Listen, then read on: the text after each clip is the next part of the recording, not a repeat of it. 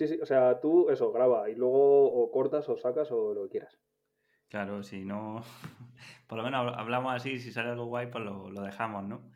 Al final, eh, como, como, estamos haciendo siempre estas charlas tan, tan largas, ¿no? Por audio o por, o por llamada y tal, pues salen muchas cosas que siempre decimos, oye, vamos a grabarlas.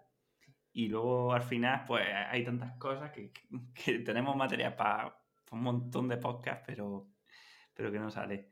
Así que, bueno, una, cosa que sí que quería hablar e intentar grabarla contigo, lo que hablamos el otro día de, del FOMO, ¿no? Del Fear of Missing Out en los ciclistas, porque creo que es muy didáctico y luego, pues, es mucho más extrapolable a, las personas que nos escuchan, ¿no? Que no sean temas tan, tan técnicos. Entonces, al final, lo, que dijimos era un poco esto, ¿no? Que, que muchas veces tenemos esto de, del miedo a que se nos esté escapando algo, ¿no? Lo último, este deseo por, por lo nuevo, ¿no? ¿Cómo lo ves tú? Sí, me has recordado, o sea, creo que esto es una cosa que pasa, que pasa a los ciclistas, que pasa a los entrenadores y que nos gusta mucho esto. El, vemos que hay una, una cosa nueva, no sé si es decir una cosa nueva exactamente o una cosa que se pone de moda y que como todo el mundo lo hace, no voy a ser yo quien no lo haga porque si los demás están ganando y en cierto modo igual, o sea, mientras te lo puedas permitir, podría no ser malo, porque si es una cosa que a lo mejor tiene un lado positivo y no tiene un lado negativo, eh, pues bueno, lo peor que te puede pasar es que pierdas dinero, ¿no? O tiempo.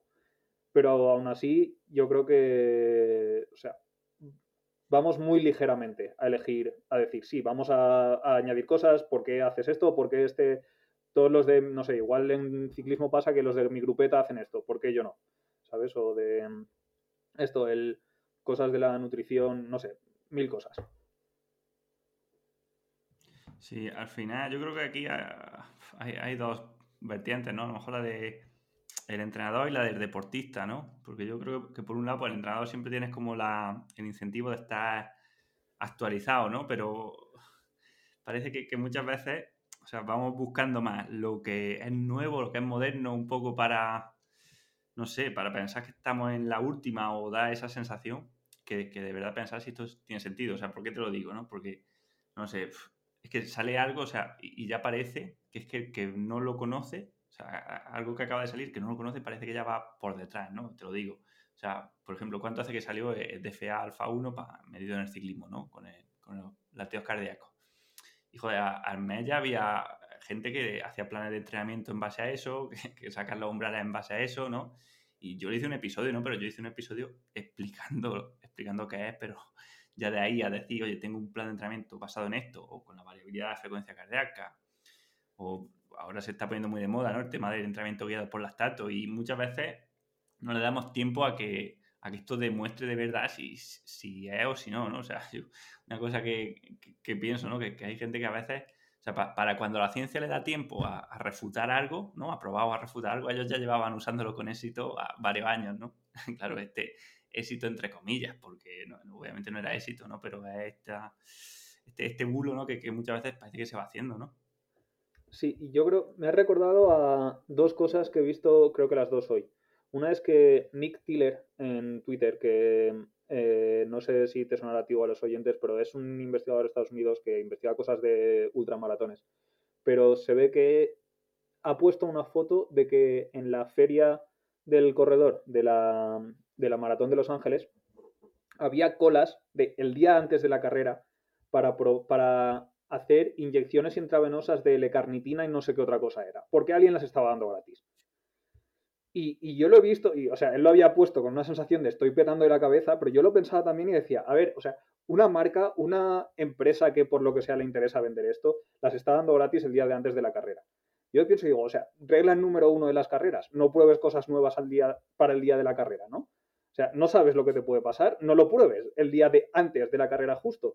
Pues se ve que había una cola larga de gente que estaba ahí esperando. Y además yo lo pensaba y decía, es que igual tienes a gente que mañana tiene que correr una maratón y que están pasando 30 minutos de pie lo cual no es lo que yo le recomendaría a nadie hacer el día de antes de una maratón, ¿sabes? Es de, te vas a la feria, recoges el dorsal, te paseas un poco y te vuelves a tu casa y te sientas con las patas arriba. Y si tienes que calentar, calientas, pero no estás de pie quieto. Que, que o sea, sin nada de historias científicas, no es bueno para la circulación y lo saben todas las abuelas y todas las cajeras de supermercado y los cajeros de supermercado también. que estar de pie todo el rato parado no es bueno, ¿no? Entonces, pero están haciendo eso a cambio de igual ganar algo con la L-carnitina, porque además, claro, ¿qué pasa? Que todo el mundo lo está haciendo. Hay un montón de gente que lo está haciendo. Y decía, ¿y por qué lo están haciendo? Y no sé si será un poco del FOMO, el miedo a decir, bueno, claro, es que todos esto lo están haciendo, no lo voy a hacer yo y me voy a perder los beneficios. Y me parecía una locura. Sí, sí. Con, esto de los suplementos, yo creo que es con lo que más pasa, ¿no? Al final, yo lo veo, por ejemplo, en mis deportistas. O sea, yo intento no, no mandar suplementos o lo mínimo posible, pero vamos, mínimo, mínimo, ¿no?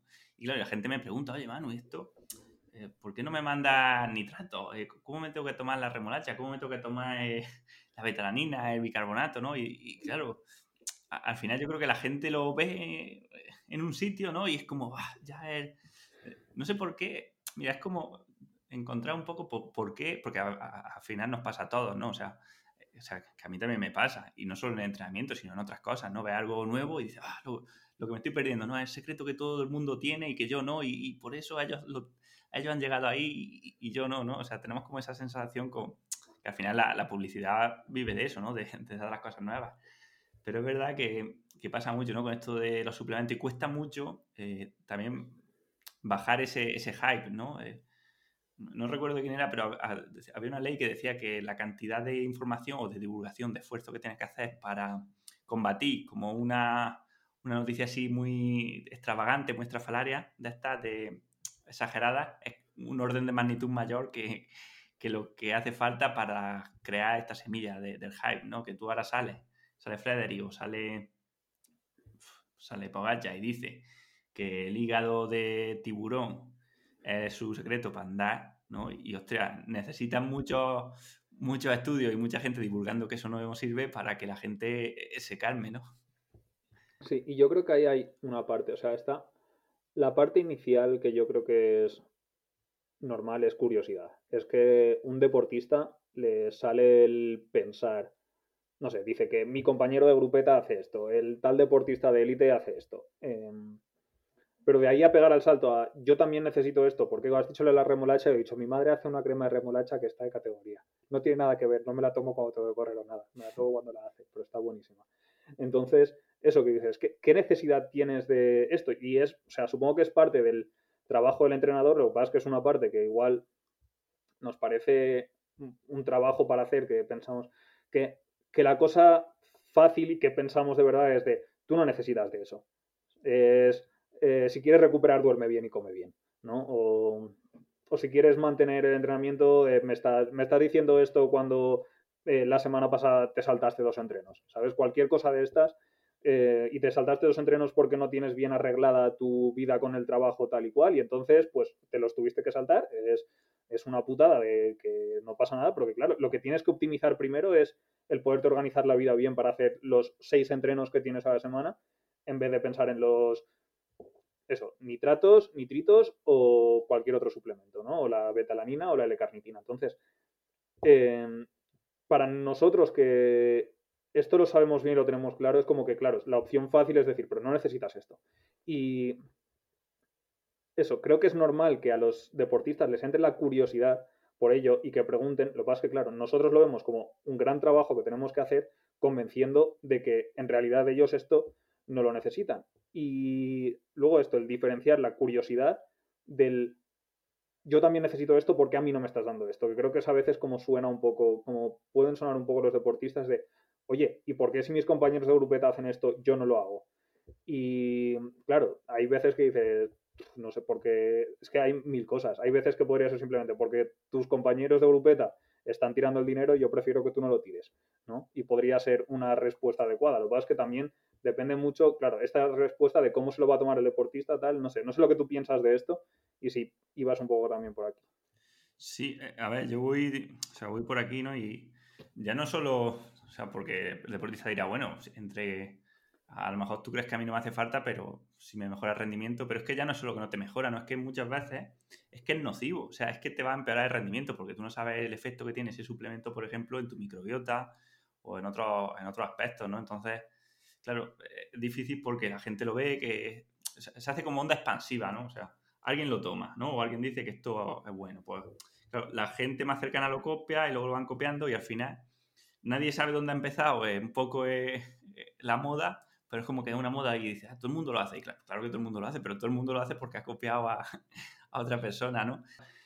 Que es que la gente ahora, todo el mundo está centrado en comer un montón de hidratos de carbono durante el entrenamiento, ¿no?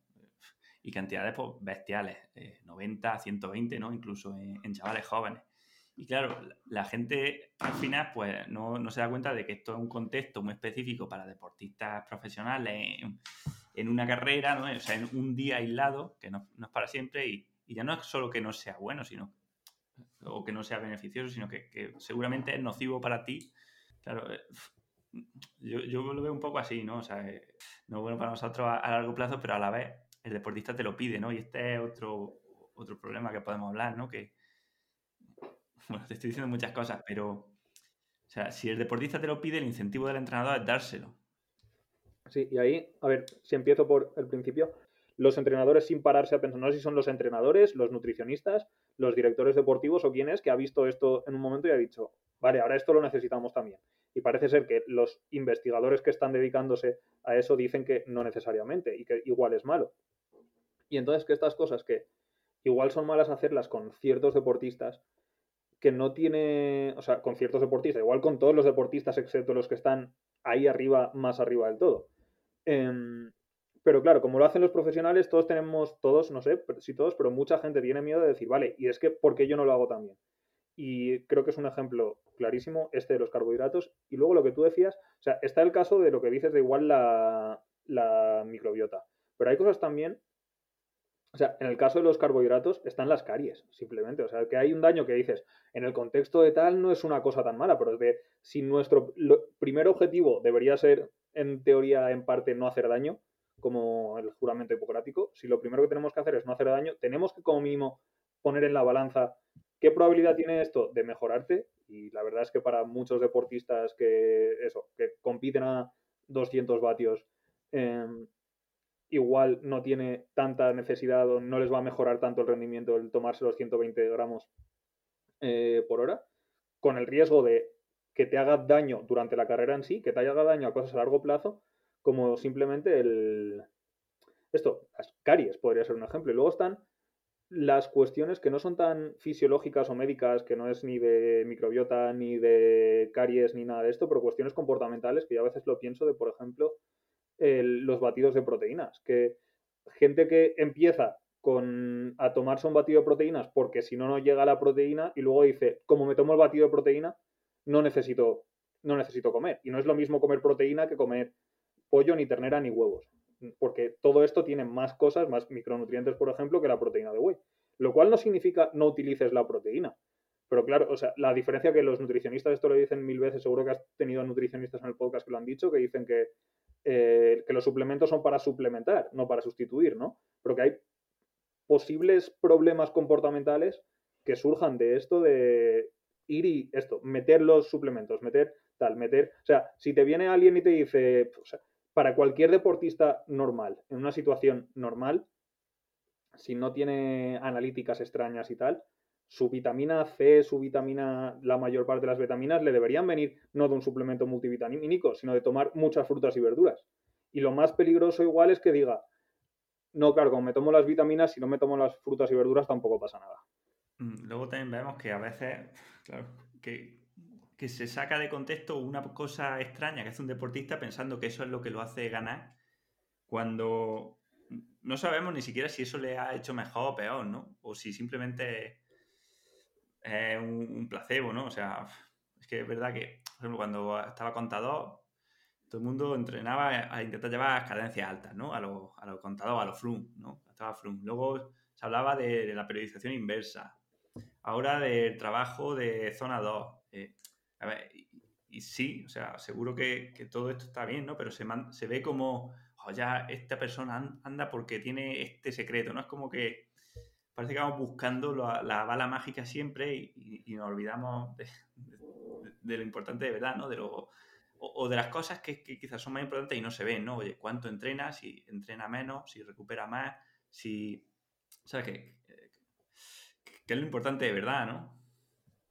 Sí, ahí hay dos cosas que se me ocurren. Una que es un tweet de Alan Cousins que he visto esta mañana, que yo sé que tú eres un fan enorme suyo y que es tu tuitero favorito, em, pero que en este caso creo que tenía mucha razón porque decía algo así como que eh, del artículo este de, que ha salido recientemente del el entrenamiento guía de interválico subumbral guiado por lactato o como se llame, porque no me acuerdo exactamente cuáles eran las siglas, que una de las cosas que dice es que estos corredores corren 150, 180 kilómetros a la semana y luego hacen el entrenamiento guiado por lactato. Y que a lo que se nos van los ojos a todos enseguida es, oh, el entrenamiento guiado por lactato. Y él decía, igual, es, o sea, que yo no digo que eso no funcione, pero igual, igual eso es el último 5%, si quieres, pero el otro igual son los 150, 180 kilómetros a la semana. Y que tenemos a, o sea, ¿cuánta gente habrá ahora que estará que leerá eso, que sus entrenadores a lo mejor leerán eso. Y yo espero que los entrenadores tengan espíritu crítico cuando vean esto y piensen en las cosas por separado y que esto no significa no utilizar el lactato, pero que el saltar al lactato, por ejemplo, ¿sabes? Si esta es la cosa nueva, la nueva cuestión del FOMO, de qué es lo que está pasando aquí, especialmente con el caso de los Ingebrigtsen y los triatletas noruegos, Gustav y Christian Blumenfeld, que es decir, vale, la cosa nueva está en esto, o en los 150 180 kilómetros a la semana que corren, las 30 horas de entrenamiento que hacen a la semana y sobre todo, o sea, en ambos casos. El caso de los Ingebrigtsen, que son una familia en la cual se ha respirado atletismo todos los hermanos desde que tienen 10 años. ¿Cuánto efecto tendrá eso? No lo sabemos, pero seguramente no será un efecto negligible, será un efecto enorme. Y otra de las cosas, y con los triatletas noruegos, o sea, yo, por cosas que he escuchado de ellos en podcasts, en cuestiones así, es que es están casados con el triatlón. O sea, viven por y para el triatlón, viven para el rendimiento, se van a entrenar para el rendimiento. Cuando están en el training camp, no hacen nada más que entrenar y descansar y comer, básicamente. Y claro, de hecho, ellos, hay algunas cosas en las que parece ser que viene este hype, como por ejemplo el lactato, pero otras cosas en las que tienen muy poco hype. Si no me equivoco, no hacen masajes, no utilizan eh, las botas estas de compresión, por ejemplo, que también hace un par de años se pusieron bastante de moda de compresión neumática, pues tampoco las utilizan. Lo que utilizan es dormir, ¿sabes? Es dormir, comer, pero lo que pasa es que igual viven 24 horas por y para el triatlón. ¿Y cómo de importante es esto? Y sobre todo, ¿cómo de importante es esto comparado con que el método con el que guían la intensidad, seguro que tienen buen control de la intensidad. Pero si desapareciera el lactato, ¿cuánto de su rendimiento desaparecería? Si siguieran si estando eso, casados básicamente con el triatlón y su vida es el triatlón y su rendimiento y tener un entrenador que se deja a su familia en, Noruega y se va con ellos tres veces al año, ocho semanas a las concentraciones para estar como ellos porque todo el mundo está haciendo... Es normal, todo el mundo tenemos otras cosas que hacer en la vida, pero es, es que a lo mejor lo que tienes que hacer, y a lo mejor para mucha gente no, pero en este caso esto a lo mejor para ellos con su personalidad es súper bueno desde el punto de vista de rendir en triatlón. Y dices, claro, pero te estás fijando en la cuestión del lactato, porque claro, decir me voy a dejar mi trabajo, mi familia y no tener amigos, pues eso no lo voy a hacer. Entonces, pues a lo mejor utilizo el lactato. Claro, sí, sí. No, y, y luego también que, o sea, confundimos, a lo mejor pensamos que el secreto o que estén entrenando bien, creemos que es por el lactato, mientras que a lo mejor es porque simplemente esa guía que lleva hace que entrenen lo justo, lo que necesitan, porque si la mayoría de triatletas seguramente están entrenando más de lo que deben, ¿no? Poder tener formas de controlarlo, ya sea el lactato, ya sea eh, análisis, cualquier forma de controlar la intensidad mejor y no pasarte, pues al final lo que te va a hacer es andar, ¿no? Y puede ser con lactato o puede ser por percepción de esfuerzo, pero, pero es una forma de entrenar lo que necesitas, ¿no? Y, la gente mira ahí a, la luna, ¿no? Cuando deberían estar mirando al conjunto.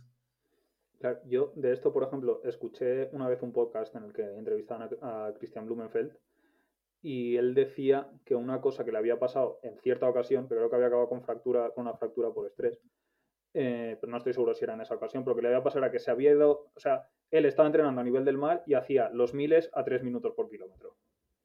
Entonces él iba a correr y hacía los miles a 3 minutos por kilómetro y se fue a altura. Y como estaba en su cabeza que él hacía los miles a 3 minutos por kilómetro, pues seguía haciendo los miles a 3 minutos por kilómetro y tuvo problemas. Y a la próxima lo que pasó fue que como llevaban el lactato, el lactato fue una herramienta útil en ese caso para decirle, no, no, es que ahora estás haciendo a 3 minutos por kilómetro, pero para tu cuerpo no es lo mismo. Entonces yo creo que eso, o sea, yo pienso que los medidores de lactato pueden ser una herramienta fantástica, utilizada correctamente para ciertas cosas. Por ejemplo, en este caso, para decir, ¿ves cómo no es lo mismo hacer esto ahora que antes? Igual lo podrían haber hecho con frecuencia cardíaca o con la variabilidad de la frecuencia cardíaca al día siguiente o teniendo o preguntándote, a ver, ¿tú de verdad te sientes que haciendo ahora a 3 minutos por kilómetro estás haciendo el mismo esfuerzo que cuando lo haces a nivel del mar? Y entonces igual el deportista se para a pensar y, si es un deportista que tiene capacidad de, pues, de pensar, de meterse en su cabeza dice, no, en realidad no, en realidad ahora estoy haciendo más esfuerzo. Y entonces el entrenador le podría decir, ves, es que estás haciendo demasiado. Deberías tener la misma sensación que tienes cuando lo haces a nivel del mar. Entonces te diría, ah, vale, entonces voy a ir 10 segundos por kilómetro más lento. Claro, el lactato te da un número objetivo que igual es pedagógicamente es en muchos casos a lo mejor lo que necesitas para llamarle la atención al deportista, para convencerlo, para que se lo crea. Que es una de las cosas que decías antes, lo de la confianza. Hay veces que a lo mejor los números te dan confianza y una parte del trabajo del entrenador es dar confianza.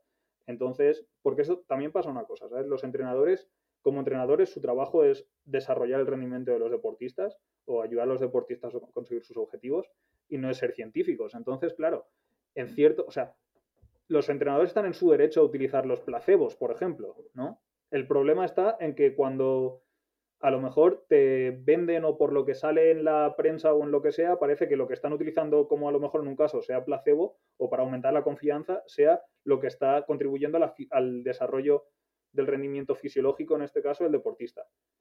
¿No? Pero a lo mejor, o sea, es que no sé, como entrenador, yo no sé hasta qué punto sería legítimo o no, pero no tengo claro que sea no legítimo llevar a tu entrenador a un vidente que te diga que vas a ganar los Juegos Olímpicos, ¿sabes? Porque entonces a lo mejor te aumenta muchísimo la confianza si te lo crees y, y es fantástico. Entonces, ¿has ganado porque te lo dijo un vidente? No, pero en cierto modo te ha dado la confianza. Entonces, si te aumenta la confianza, pues yo qué sé, igual es bueno. Pero eso no significa que a, todo el mundo tenga que ir al vidente, porque el vidente no le puede decir a todo el mundo que va a ganar los Juegos Olímpicos, ¿no? Mm. ¿Tú crees que es legítimo, por ejemplo, que un médico use los placebos? Eh, la medicina es un poco distinta porque en la medicina lo que ocurre, esto igual es una discusión filosófica y estamos yéndonos un poco por la tangente, pero me gusta. Eh, en la medicina lo que pasa es que tú no tienes normalmente una relación de confianza desarrollada con el médico. Tú vas al médico un día y el médico te dice una cosa. De hecho, yo diría que los médicos utilizan los placebos todo el rato cuando, y de hecho que muchas veces su sensación, o sea, su, sí, su intervención por defecto, que es cuando te duele, cuando tienes gripe y te dan un paracetamol o te dan un ibuprofeno.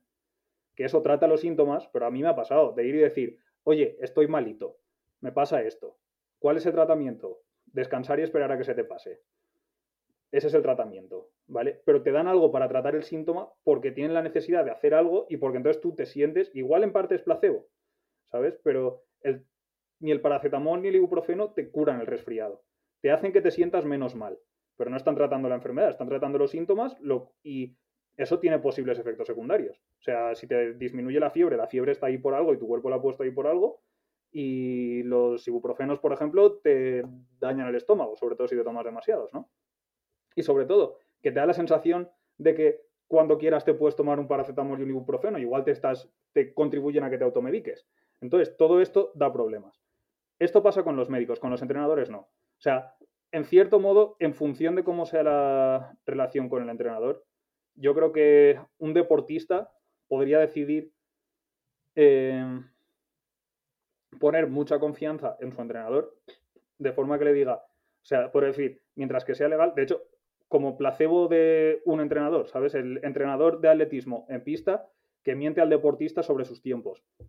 Que le dice que ha ido un par de segundos más rápido, un par de segundos más lento, un par de segundos más lento para que a la próxima apriete más y le eche ganas, o un par de segundos más rápido para darle confianza. ¿Eso está mal? Pues yo no lo sé, porque ahí el deportista normalmente ha decidido activamente poner su confianza en el entrenador, confiando en que el entrenador va a hacer lo que es mejor para él que no te pasa lo mismo con el médico. Con el, médico yo creo que es mucho más transaccional, vas, no conoces al médico, no lo sabes de nada. No sé, yo lo veo bastante parecido. O sea, estoy contigo que al final los médicos utilizan los placebos todo el tiempo. O sea, la mayoría de consultas médicas rutinarias, o sea, porque que sí, porque hay gente que va y que quiere que le manden algo. O sea, porque eso les pasa a ellos también. O sea, este FOAN, o sea, eh, hay gente que va al médico a que el médico le mande algo, ¿no? Y ya el médico le manda algo y se quedan tranquilos. O gente que va a que, a que directamente ponga una inyección y, a veces se la ponen de, agua destilada y, ya está. Pero claro, yo creo que, el límite está eh, donde este placebo no sea dañino para la persona ni sea excesivamente caro. O sea, yo creo que si da una pastilla que es inocua o que es azúcar cuando debería ser, ¿sabes? Que o sea, un placebo de verdad, no lo veo un problema, pero cuando ya le estás poniendo algo que puede ser malo para él, o sea, por ejemplo, ya cuando te metes a dosis altas de algún medicamento así malo, ¿no? Y que no debería, o, un, entrenador que se meta, pues, a, venga, dosis brutales de hidratos de carbono, este suplemento, este otro, aunque, o sea, aunque lo hagas por placebo, yo creo que eso ya no está bien, porque, te porque lo está afectando a nivel de salud y, a nivel de dinero también. Hay, si utiliza un placebo gratis, ¿no? Y, que es inocuo, pues genial. O sea, eso que dices tú, venga, engañar y, y decir, oye, que va dos segundos mejor de lo que va, eso lo veo perfecto, ¿no? Y, yo creo que al final todo el mundo utilizamos algún placebo, pero, pero claro, eh, cuando ya se va, se va a esto, ¿no? A cosas que tienen side effects, o sea, efectos secundarios, aunque, aunque, aunque muchas veces el que lo manda no lo sabe que los tiene porque se mandan por mandar, ¿no? Porque, porque lo hace fulano. O sea, muchas veces que ni siquiera el entrenador sabe por qué lo manda. Pero ya cuando es eso, que, que son cosas muy caras, creo que ya, ya no, no, me gusta. Sí, claro. De hecho, especialmente con lo de las cosas caras, estoy pensando, por ejemplo, en los test de lactato. Que, o sea, yo pienso que los test de lactato pueden tener una utilidad muy buena, ¿vale? Y de hecho, yo no uso porque yo no tengo medidor de lactato, pero sí que tengo eh, amigos a los que he ayudado, que tienen medidor de lactato y les he ayudado a diseñar los protocolos de test de lactato que utilizan ellos con corredores, por ejemplo. Entonces, porque pienso que, es bueno y que es útil y que pueden dar información útil. Entonces, pero creo que también el entrenador tiene que estar bastante seguro de que si es, sobre todo si es el mismo el que está haciendo los test de lactato y está cobrando al deportista por ello, ¿sabes? De que lo que está haciendo, o sea, de que está obteniendo datos que son útiles, pero además de ser útiles que, valen lo que cuestan. Porque si tú le estás cobrando al deportista, simplemente, pues no sé lo que se cobra por un test de lactato, pero fácilmente dos euros por tira, más el tiempo, más lo que sea, pues estás cobrándole al deportista, ¿no?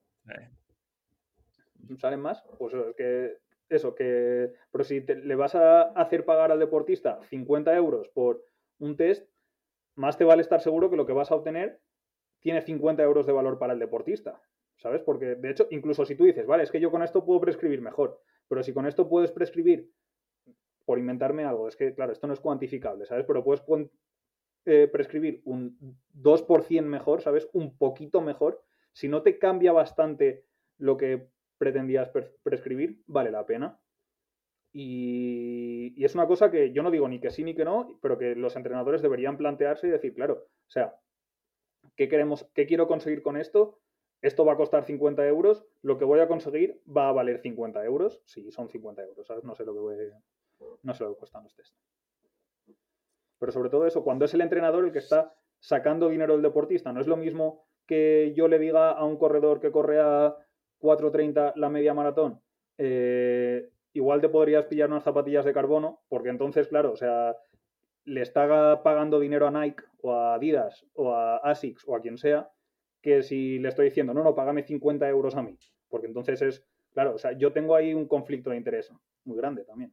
Claro, es que este tema del conflicto de interés y los incentivos perversos es, yo creo que el kit de la cuestión, ¿no? Porque no se puede entender esto del FOMO sin entender que al final claro, pues siempre hay alguien al que le interesa, ¿no? Porque al final hay ya tanta información que es verdad que, que, lo que decíamos al principio de la entrevista, ¿no? Que hay gente que busca eh, lo, nuevo, que sea la forma que, en que va a destacar o en que va a, digamos, a coger más, no sé, a más ventas, ¿no?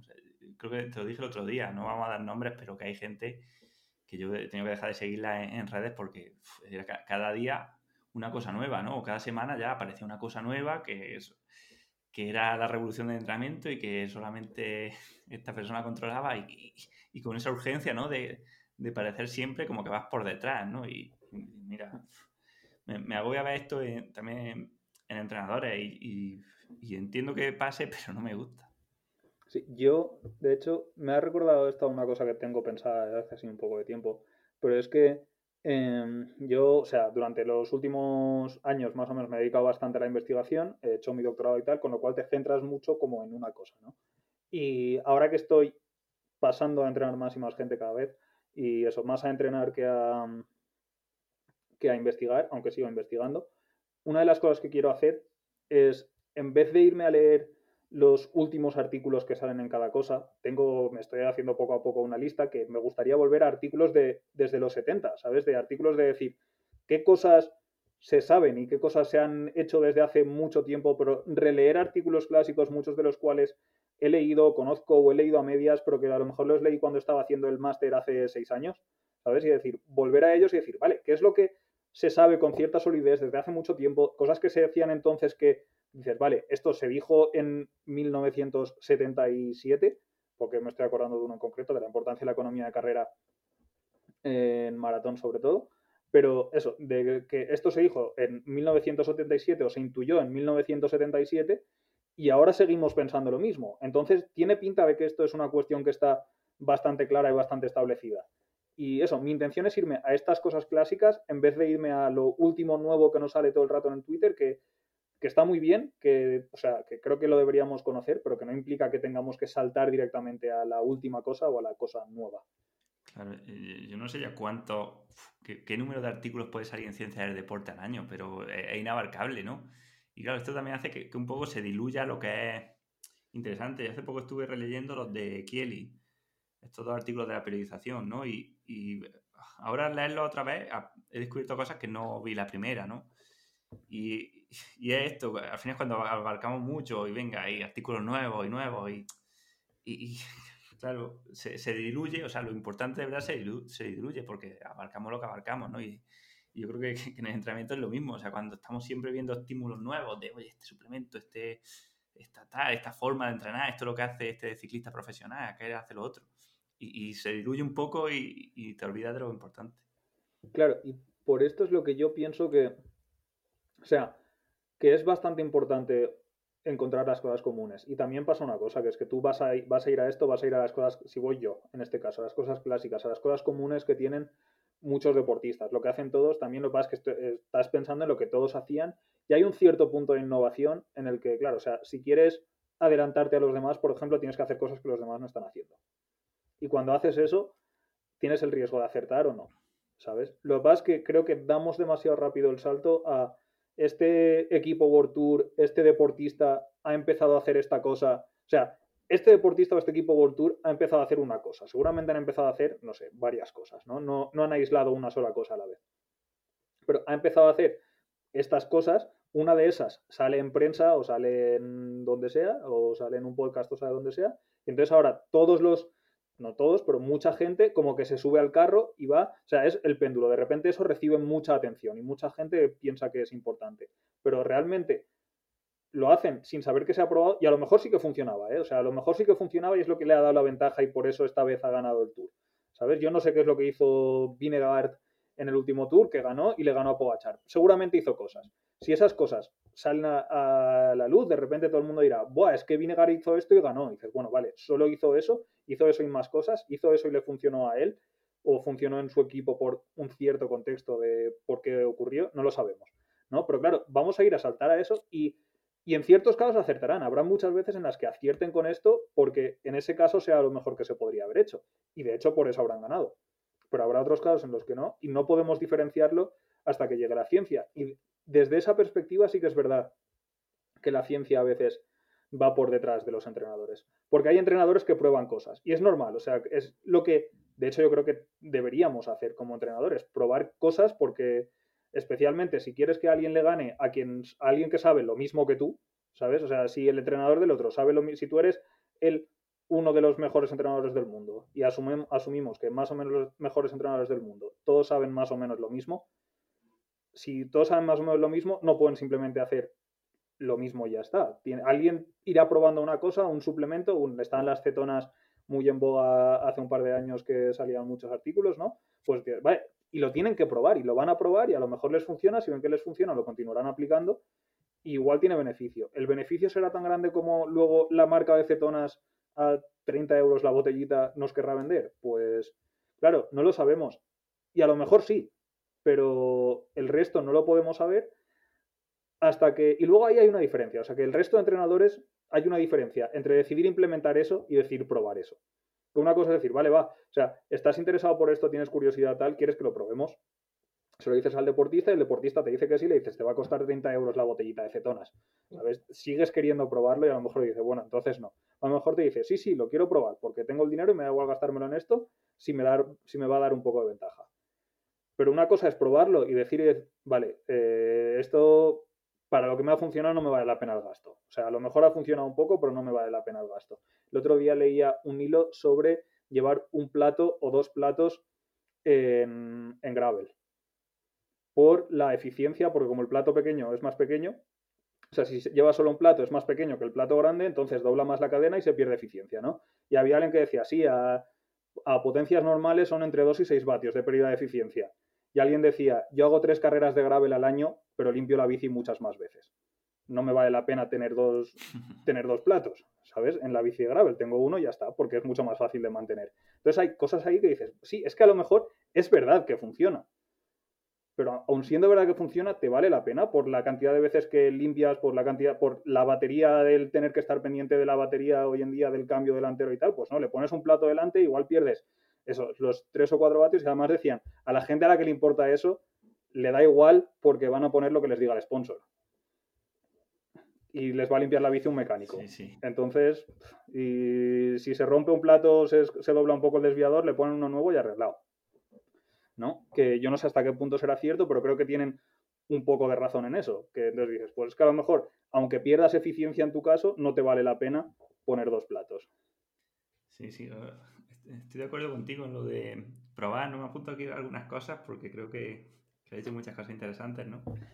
Creo que, o sea, es verdad que la ciencia va, va por detrás de la práctica, ¿no? Pero, claro, va por detrás para afirmar lo que algo que funciona era verdad, pero también va por detrás para refutar, ¿no? O sea, que muchas cosas que se están haciendo hasta que se demuestre que son nocivas o que no sirven para nada, van a pasar años, ¿no? Y, y de hecho, el progreso no quiere decir que las cosas nuevas que se hacen ahora sean mejores, ¿no? Sino que de las 100 cosas nuevas que estamos haciendo, una o dos serán mejores, se añadirán a lo que sabemos ahora y, eso será, hará que entrenemos mejor y, habrá 98 que no que, desaparecerán, ¿no? Entonces, claro, si tú vas cogiendo todo lo que sale nuevo, te vas a equivocar 98 veces y vas a acertar dos. ¿Merece la pena? Bueno, eh, por eso está lo de, lo de probar. Y luego una cosilla que, te, que también me ha apuntado para, para comentarte, ¿no? Porque, claro, viendo esto que decía al final, o sea, por ejemplo, los equipos buenos, ¿no? En Vingegaard, me da igual, ¿no? Cualquier ciclista, un equipo profesional, ¿no? O sea, tiene 20, 30, 40 millones de euros de presupuesto, ¿no? Los mejores científicos del mundo, se supone.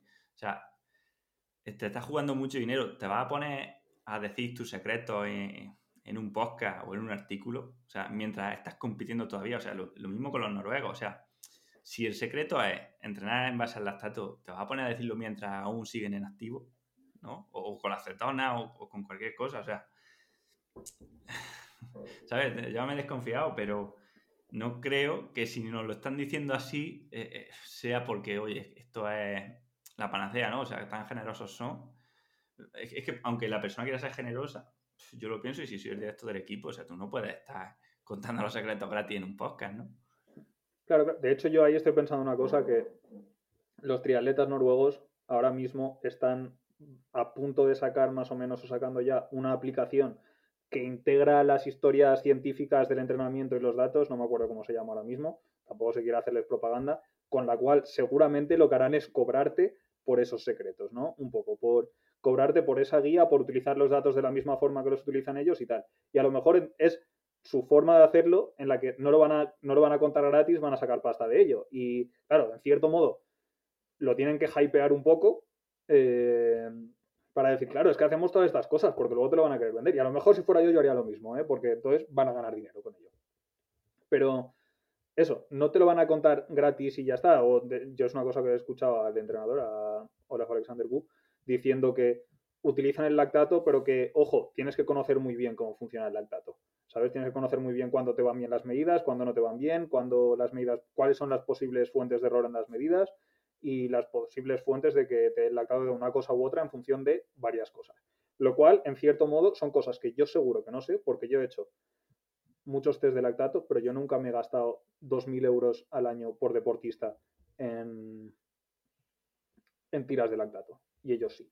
Entonces, si hacen eso, si hacen si toman mil lactatos a un deportista durante un año, pueden aprender mucho sobre cómo se hace eso. No sé yo quién se puede permitir eso, la verdad. Eh, aparte de eso, federaciones, algún profesional y tal. ¿Sabes? Pero no sé yo quién se puede permitir eso. Pero claro, ahora te van a vender un poco eso, su sistema y tal, una aplicación. Entonces dices, vale, lo van a hacer para esto. Lo que dices de los equipos profesionales, pues seguramente también, o sea, habrá una parte que compartirán, habrá una parte que publicarán unos cuantos años después. Yo recuerdo, no me acuerdo cuándo fue y no lo he comprobado, pero que alguien decía que el Instituto Australiano del Deporte publicaba siempre muchos artículos el año siguiente a los Juegos Olímpicos. Porque entonces todo el mundo había visto ya lo que ellos habían hecho en los Juegos Olímpicos, porque si estás utilizando eso, pues los chalecos de, de pre-cooling, ¿no? Para mantenerte frío antes de, de la carrera. Todo el mundo te ha visto ya mientras calentabas con el chaleco puesto. Pues ahora lo publicas, sacas el paper científico y dices, esto funciona.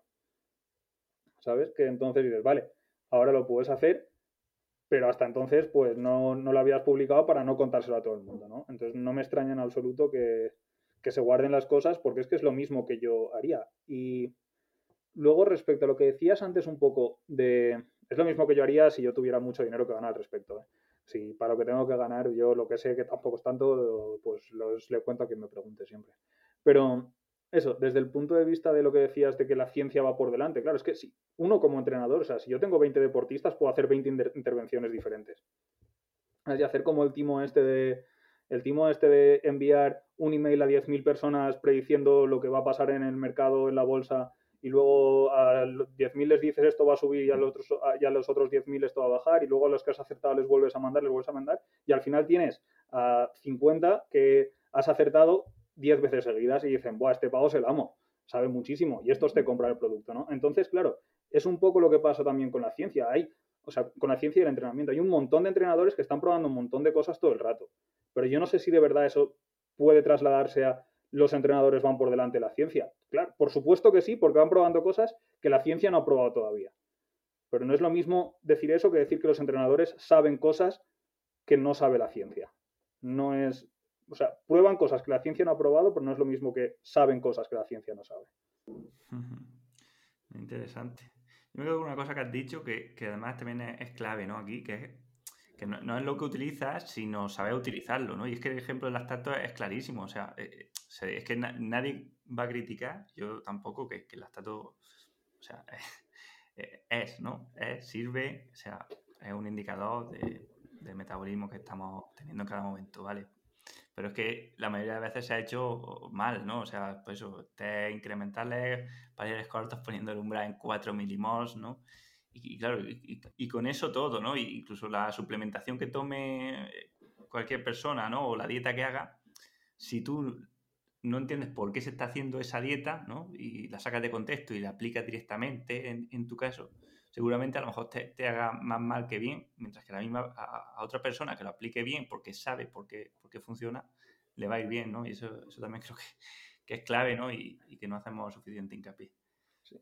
Me ha recordado una cosa que ya hablamos un poco en el, la última vez que, en el último podcast que hicimos sobre el control de la intensidad. Eh, que una cosa que pienso muchísimo de esto es la frecuencia cardíaca, utilizar la frecuencia cardíaca en el entrenamiento que hubo una temporada cuando salieron los potenciómetros que todo el mundo decía que la frecuencia cardíaca no vale para nada, por ejemplo. Que yo pienso, claro, la frecuencia cardíaca no vale para nada si no la sabes utilizar.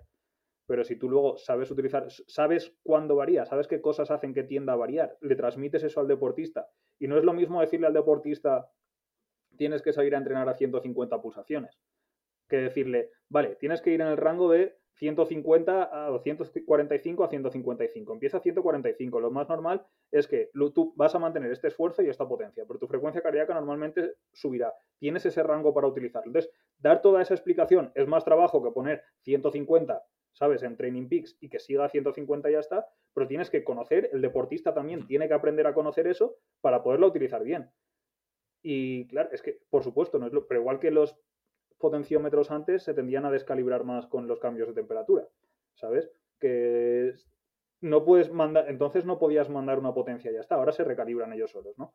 Pero no podías mandar una potencia y ya está, sobre todo si va a empezar alguien a las 8 de la mañana en, invierno a 6 grados y acabar a la una de mediodía, que igual estaba a 15 o 16, que eso en Valencia pasa, por ejemplo, y entonces asumir que la potencia iba a ser la misma, porque igual no iba, a ser, no iba a ser la misma, y lo que están midiendo en un momento no es lo mismo que están midiendo en el otro momento.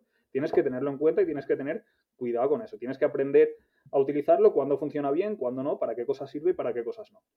Y yo creo que eso es súper importante, pero que no consiste en tirarlo, lo que dicen los americanos de tirar al bebé con el agua de la bañera, que, que en unos casos no funcione no significa que no tenga valor. ¿Lo dejamos aquí o sí, sí, lo dejamos, lo dejamos, va. Otro día más. Em, si no estás hasta los huevos de mí, mejor que te quedes con ganas y otro día hablamos más rato.